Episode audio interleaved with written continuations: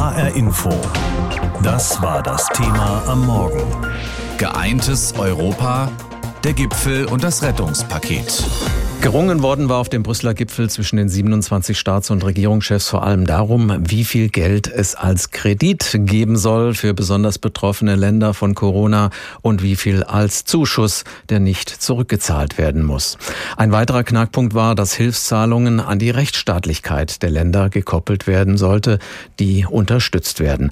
Matthias Merget mit den Einzelheiten des Brüsseler Kompromisses. Um 6 Uhr heute früh nach mehr als 90 Stunden Verhandlungen saßen Frankreichs Staatspräsident Emmanuel Macron und die Bundeskanzlerin Angela Merkel, müde aber zufrieden, in einer gemeinsamen Pressekonferenz. Europa hat mit 27 Mitgliedstaaten gezeigt, dass es in einem solchen Moment, in dem wir vor einer ungeahnten Herausforderung stehen, und diese Herausforderung hat sich ja noch gar nicht voll entfaltet, was das für unsere Wirtschaften bedeutet, das wird sich ja erst noch zeigen in den nächsten Monaten dass wir da in der Lage waren zu handeln. Unter dem Strich stehen 390 Milliarden Euro als Zuschüsse für Länder wie Italien oder Spanien, die besonders hart vom Coronavirus getroffen wurden und 360 Milliarden als Kredite. Über dieses Hilfspaket haben wir heute Morgen auch mit Michael Roth gesprochen. Er ist Staatsminister für Europa im Außenministerium. Der SPD-Politiker ist grundsätzlich zufrieden mit dem Erreichten und sieht auch die Interessen Deutschlands gut vertreten. Wir wollen die EU zusammenbringen. Und ich freue mich sehr darüber, dass der deutsch-französische Vorschlag ja auch die Grundlage war für die Verhandlungen. Die Kommission hat diese Idee aufgegriffen und am Ende des Tages ist auch viel davon übrig geblieben. Allerdings wollten Frankreich und Deutschland zu Beginn der Verhandlungen deutlich mehr Geld als Zuschüsse vergeben. Deswegen haben für unseren Brüssel-Korrespondenten Alexander Göbel andere EU-Staaten ihre Forderungen besser durchgesetzt. Jedenfalls sind die Gewinner ganz klar die sparsamen fünf, also Niederlande, Österreich, Schweden, Dänemark, Finnland.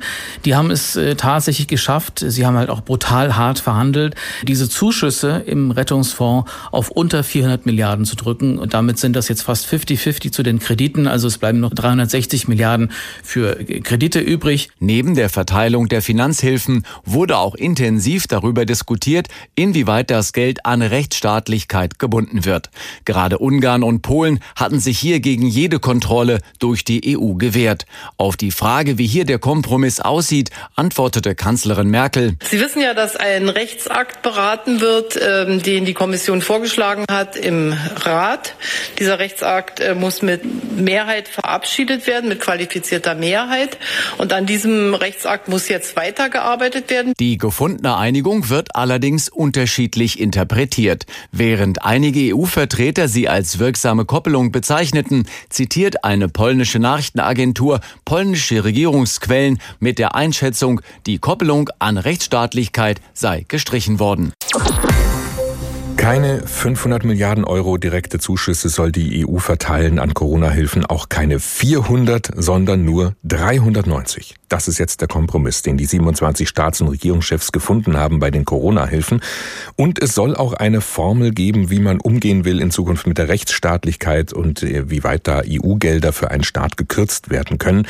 Und auch der Gesamtetat ist jetzt unter Dach und Fach. Der ganze Gipfel ist vorbei. In der Nacht hat es dann nochmal für ein paar Stündchen eine Pause gegeben. Um Viertel nach fünf haben sich dann wieder alle getroffen in großer Runde und dann ist alles fertig.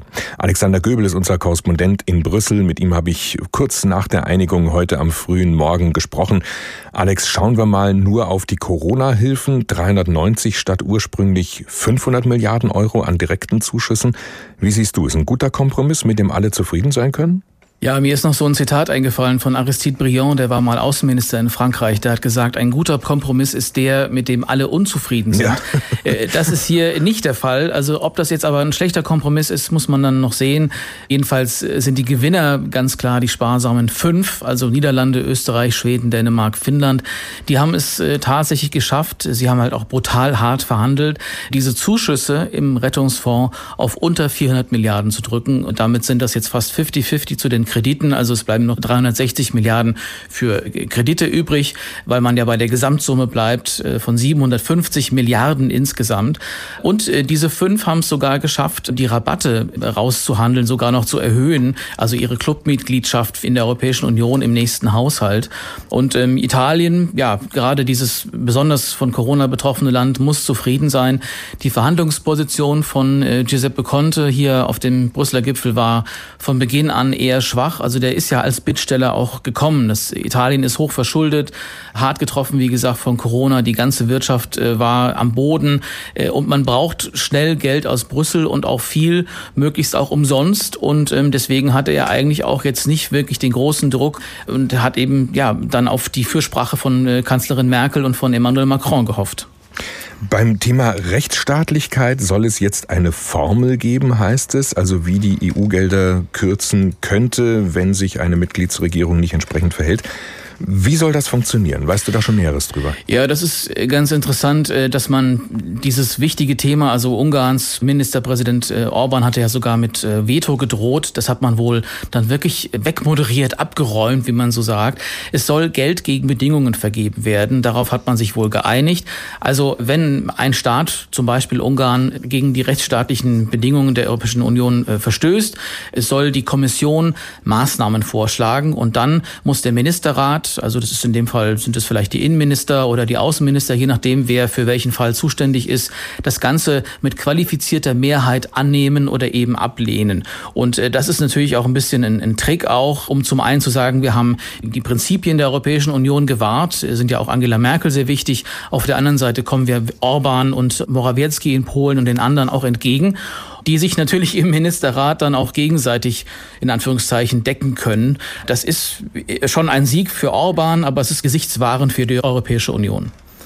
Den ursprünglichen Plan, der jetzt da verhandelt wurde, fünf Tage lang, den haben ja Deutschland und Frankreich vorgelegt. Im Wesentlichen, die zwei gelten ja mhm. immer so als der Motor der EU, nicht nur wirtschaftlich, auch politisch. Wenn die sich einig waren, der Rest war dann nicht mehr schwer. Scheint nicht mehr ganz so zu sein, oder? Nicht mehr wirklich. Also man muss sehen, dieser Vorschlag von Merkel und Macron war ja tatsächlich maßgebend. Mitte Mai haben die ja gesagt, Schulden machen ist okay, den Staaten helfen ist okay, in einer nie dagewesenen Summe. Das ist ja dann der Vorschlag, den die Kommission auch aufgenommen und auch noch aufgestockt hat. Aber man muss jetzt schon erkennen, dieses Duo Deutschland-Frankreich kann nicht mehr einfach so den Ton angeben in Europa. Wir haben da eine immer größere Kluft zwischen Nord und Süd. Es gibt auch einen Riss in Europa, eigentlich über Parteipolitik hinweg. Man muss ja auch sehen, äh, neben äh, den Regierungen in Niederlanden und Österreich sind die anderen Sparsamen, haben ja Regierungen, an denen auch die Sozialdemokraten beteiligt sind. Da muss man sich auch mal Fragen stellen. Dieser Kompromiss, der da über vier Tage lang ausgehandelt worden ist in Brüssel, der ist vor allen Dingen ein Sieg der sogenannten sparsamen Vier, aus denen während der Verhandlungen fünf geworden sind, findet unser EU-Korrespondent Ralf Siener. HR Info. Kommentar. Als Gipfel der europäischen Solidarität war er geplant, doch dieser erste Sondergipfel unter deutscher EU-Ratspräsidentschaft endet als ein Bazar der billigen Kompromisse und hinterlässt das Bild einer hoffnungslos zerstrittenen EU. Eine Niederlage für Angela Merkel, eine Niederlage aber vor allem für die Europäische Union.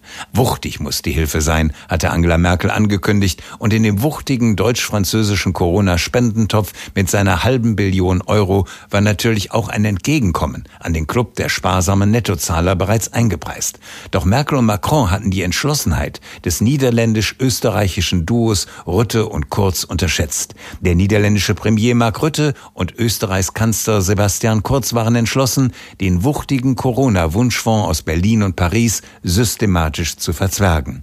Deutlich weniger Zuschüsse an Italien und Co., stattdessen deutlich mehr Kredite, lautete die Devise von Rütte und Kurz. Beide wussten, dass Italien keine Kredite Kredite wollen kann, weil es bereits jetzt in einem Schuldenmeer ertrinkt. Systematisch verwandelten Rütte und Kurz den Solidaritätsgipfel der EU in einen Bazar, auf dem tagelang gefeilscht wurde.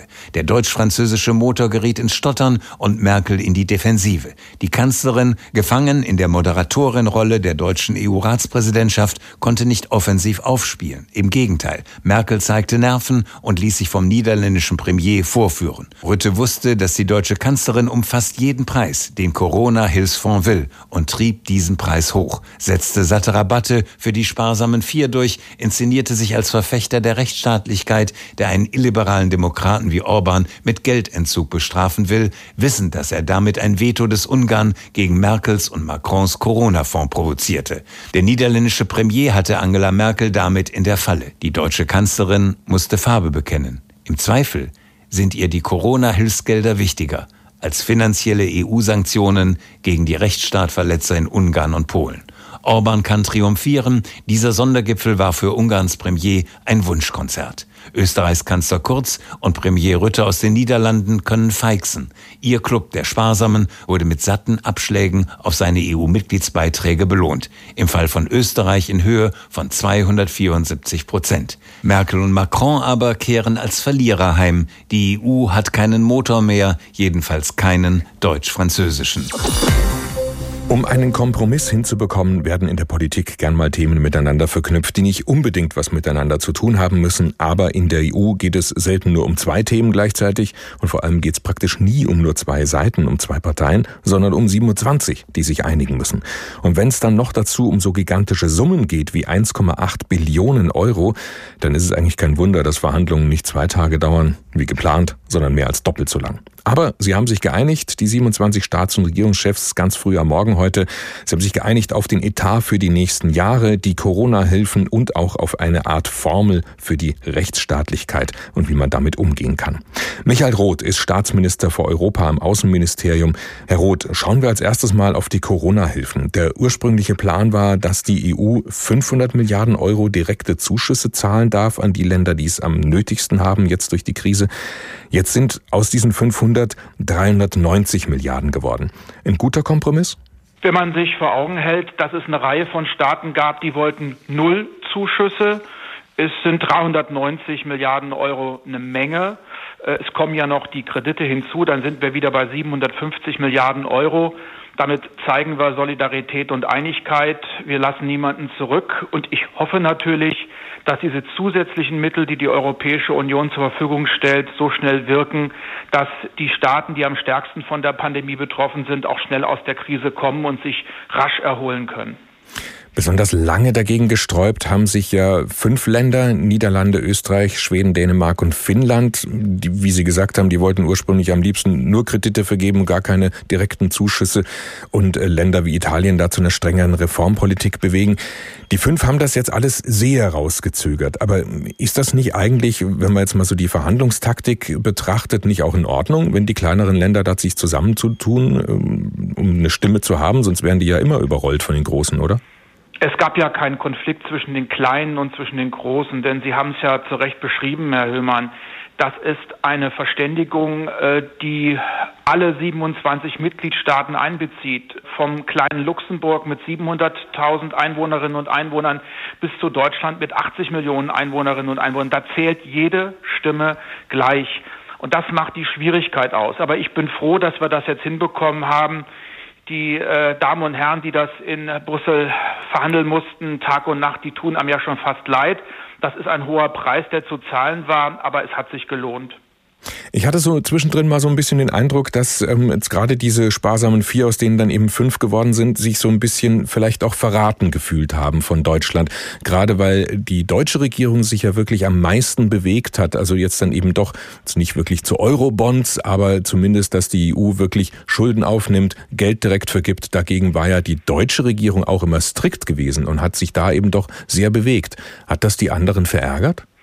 Das ist eine außergewöhnliche Situation, in der wir uns befinden. Sowas gab es noch nie und deswegen brauchen wir auch außergewöhnliche Lösungen, viel Mut und viel Ambition. Das haben wir gemeinsam mit Frankreich an den Tag gelegt.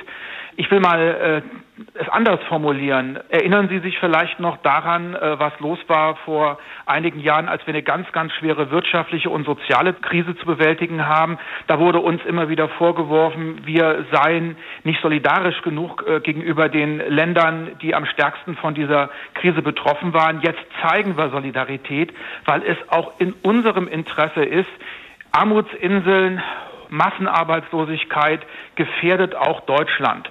Und wir haben in großen Schritt auf die anderen äh, zugemacht und äh, jetzt haben sich auch die anderen von Ihnen genannten Staaten in Richtung europäische Solidarität bewegt. Das freut mich, aber es hat ziemlich lange gedauert. Und hat das jetzt die EU wirklich geeint? Wir haben jetzt einen Vorschlag, der von 27 Staaten und von 27 Regierungen Unterstützung erfährt. Jetzt brauchen wir noch ein positives Votum des Europäischen Parlaments. Das wird nicht leicht, weil es ist ein Kompromiss, der allen etwas abverlangt. Aber wir tun mehr für den Klimaschutz. Wir binden die EU-Mittel stärker an die Rechtsstaatlichkeit. Wir tun mehr für Digitalisierung und wir tun mehr für die wirtschaftliche und soziale Erholung der Europäischen Union. Wir haben ein riesiges Investitionspaket. Das hätte, wenn es nach uns gegangen wäre, durchaus noch ein bisschen größer ausfallen können. Aber wer hätte sich das äh, vor wenigen Wochen und Monaten vorstellen können, dass wir das so hinbekommen? Ich bin erst einmal froh, dass wir das jetzt erreicht haben. Und das Traurige daran, Herr Höhmann, ist natürlich immer wieder, dass sich jetzt jeder in seine Hauptstadt zurückbegibt und sich abfeiern lässt. Aber die EU ist mehr als die Summe von 27 nationalen Regierungen. Der gesamte Plan war ja ursprünglich vor allem von Frankreich und Deutschland entworfen worden. Und das ist ja so ein Modell, was ja lange Zeit ziemlich gut funktioniert hat. Frankreich, Deutschland vereinbaren was, die anderen folgen dem. Aber das gilt offenbar jetzt nicht mehr so ganz. Es wird immer schwieriger, oder? Ich glaube, Deutschland und Frankreich leiden ein bisschen darunter, dass sie es nie allen recht machen können.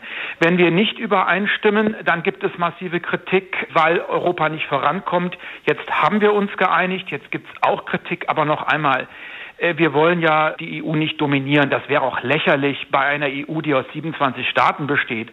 Aber wir wollen die EU zusammenbringen. Und ich freue mich sehr darüber, dass der deutsch-französische Vorschlag ja auch die Grundlage war für die Verhandlungen. Die Kommission hat diese Idee aufgegriffen und am Ende des Tages ist auch viel davon übrig geblieben. Aber natürlich, wenn man die Erfolge nur bemisst an idealen Vorstellungen, dann haben wir die sicherlich nicht erreicht. Aber jetzt haben wir eine Verständigung auch mit den Staaten, die gegenüber europäischer Solidarität und gegenüber konkreten Zuschüssen sehr, sehr skeptisch waren.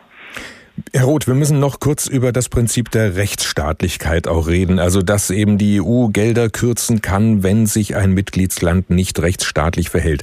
Da hat man jetzt offenbar eine Formel gefunden, die ich, ich muss es gestehen, heute Morgen in der Eile noch nicht ganz verstanden haben. Haben Sie es verstanden? Ich habe es verstanden. Erklären Sie es uns. Es ist der, im Wesentlichen ist es der ursprüngliche Vorschlag, den der Ratspräsident auch gemacht hat. Das heißt, die Kommission macht einen Vorschlag, Mittel zu kürzen, wenn sie der Auffassung ist, dass die Prinzipien der Rechtsstaatlichkeit nicht eingehalten worden sind, verletzt worden sind. Und diesem Vorschlag muss der Rat mit der üblichen qualifizierten Mehrheit äh, zustimmen. Das hört sich relativ kompliziert an, aber qualifizierte Mehrheit, das sind die üblichen Abstimmungsverfahren im Rat, nicht im Europäischen Parlament und bedeuten, dass dass 15 Staaten von 27 dafür sein müssen und die müssen wiederum 65 Prozent der Bevölkerung repräsentieren. Das ist die sogenannte qualifizierte Mehrheit. Eine hohe Hürde, aber die Hürde, die wird man überwinden können. Da bin ich mir ziemlich sicher, wenn es wirklich zu massiven Verletzungen kommen sollte. Und, und das ist ein damit, großer Schritt nach vorne. Und meinen Sie, damit bringt man dann Länder wie Ungarn und Polen wirklich wieder zur EU-Raison? Also erst einmal in, äh, natürlich nicht. Am Ende entscheiden das die Bürgerinnen und Bürger in dem jeweiligen Lande. Aber die EU muss deutlich machen, dass sie nicht nur ein Binnenmarkt, sondern eine Werte- und eine Rechtsgemeinschaft ist. Und ja, äh, es ist traurig, dass wir in eine solche Situation geraten sind. Die Gründungsmütter und Väter des Vereinten Europas hätten sich vor Jahrzehnten wahrscheinlich nicht vorstellen können, dass wir wirklich mal eine ernsthafte Infragestellung von Rechtsstaatlichkeit im Inneren der Europäischen Union haben. Was wir brauchen, ist wieder ein gemeinsames Verständnis davon. Und dazu kann es sicherlich beitragen, wenn wir ein weiteres Instrument haben, das liegt jetzt auf dem Tisch. Ich hoffe ganz ehrlich, Herr Höhmann, es wird nicht genutzt, denn dann sind wir ja wirklich in einer sehr, sehr ernsten und dramatischen Lage. Ich hoffe, dass wir wieder in eine Lage zurückkehren, dass allen klar ist, äh, rechtsstaatliche Prinzipien müssen zwingend eingehalten werden, und zwar von allen. Am Morgen stimmten sie dem größten Haushalts- und Finanzpaket in der Geschichte der EU zu. Das Paket umfasst 1,8 Billionen Euro, davon mehr als eine Billion für den nächsten siebenjährigen Haushalt und 750 Milliarden für den Corona-Wiederaufbaufonds. 390 Milliarden davon als nicht rückzahlbare Zuschüsse und 360 Milliarden, die als Kredite vergeben werden sollen. Auch ein Kompromiss zur Koppelung von EU-Gelder an die Rechtsstaatlichkeit wurde gefunden. Lukas Gutenberg ist stellvertretender Direktor des Jacques Delors Centre an der Hertie School in Berlin. Herr Gutenberg, Kanzlerin Merkel hat die Einigung beim EU-Gipfel als wichtiges Signal bezeichnet. Frankreichs Präsident Macron war da etwas euphorischer und sprach von einem historischen Tag für Europa. Welcher Sichtweise neigen Sie eher zu? Ähm, ich glaube, beides ist richtig. Ich glaube, es ist ein historischer Tag für die europäische Integration, weil wir das erste Mal ähm, in der Lage sind, dass die EU gemeinsam Schulden aufnehmen kann, um gemeinsame Ausgaben zu tätigen in dieser besonderen Krise. Und gleichzeitig äh, haben wir eine finanzielle Vorausschau für die nächsten sieben Jahre, die doch stark hinter den Erwartungen zurückbleibt. Und deswegen, glaube ich, hat Macron recht, dass das historisch ist und gleichzeitig glaube ich, ist eine nüchternere Bewertung für das Gesamtpaket auch angebracht. Besonders umstritten war ja beim Corona-Wiederaufbaufonds der Anteil der Zuschüsse, die nicht zurückgezahlt werden müssen. Er wurde auf Druck einer Gruppe von Ländern um die Niederlande und Österreich von ursprünglich 500 auf 390 Milliarden verringert. Reicht das Ihrer Ansicht nach aus, um damit besonders betroffenen Ländern wie Italien oder Spanien wirtschaftlich wieder auf die Beine zu helfen? Das Gute an dem Kompromiss, der heute Nacht gefunden wurde, ist, dass das Kernelement dieses Wiederaufbaufonds, über das Länder, die besonders betroffen sind, von der Krise unterstützt werden, im Grunde genauso groß ist, wie es die Kommission vorgeschlagen hatte, nämlich ungefähr 310 Milliarden. Und ähm, das ist auf jeden Fall ein guter Start, damit diese Länder ähm, stärker und besser aus dieser Krise herauskommen können. Wo es diese großen Kürzungen gab, war eher bei den Bereichen, wo es um gemeinsame Ausgaben innerhalb, innerhalb des EU-Haushaltes gegangen wäre. Und das ist schmerzhaft, aber für den Teil des Wiederaufbaus gilt, ähm, dass diese Kürzungen trotzdem ähm, da relativ limitiert waren und deswegen ist das erstmal ein guter Start. Ursprünglich hatte Kanzlerin Merkel ja 500 Milliarden Euro an Zuschüssen gewollt. Ist das jetzt eine Niederlage für Sie oder sogar ein Erfolg, weil sie als EU-Ratspräsidentin einen Kompromiss hinbekommen hat?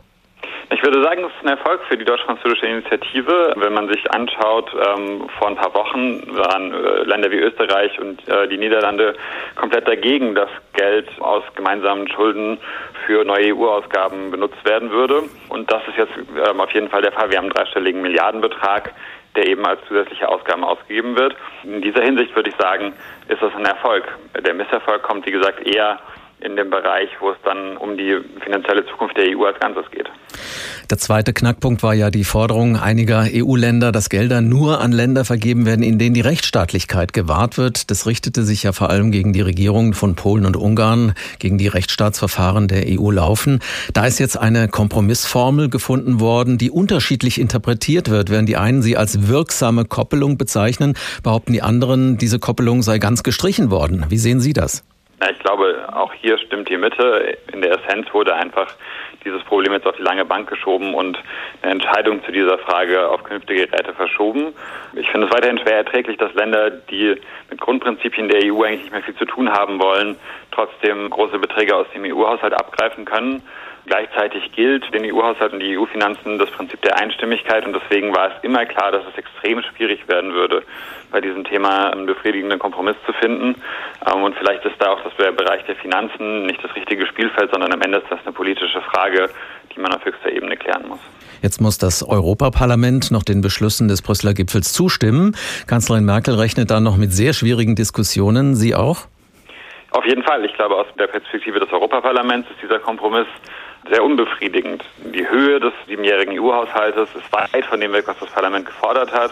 Das Parlament hat immer zum Thema Rechtsstaatlichkeit, aber auch zur ähm, eigenen Einbindung bei der Vergabe der Gelder aus dem Wiederaufbaufonds eine ganz andere Position gehabt, als die Mitgliedstaaten das jetzt beschlossen haben.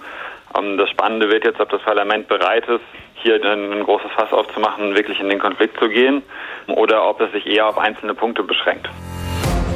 HR Info. Das Thema. Wer es hört, hat mehr zu sagen.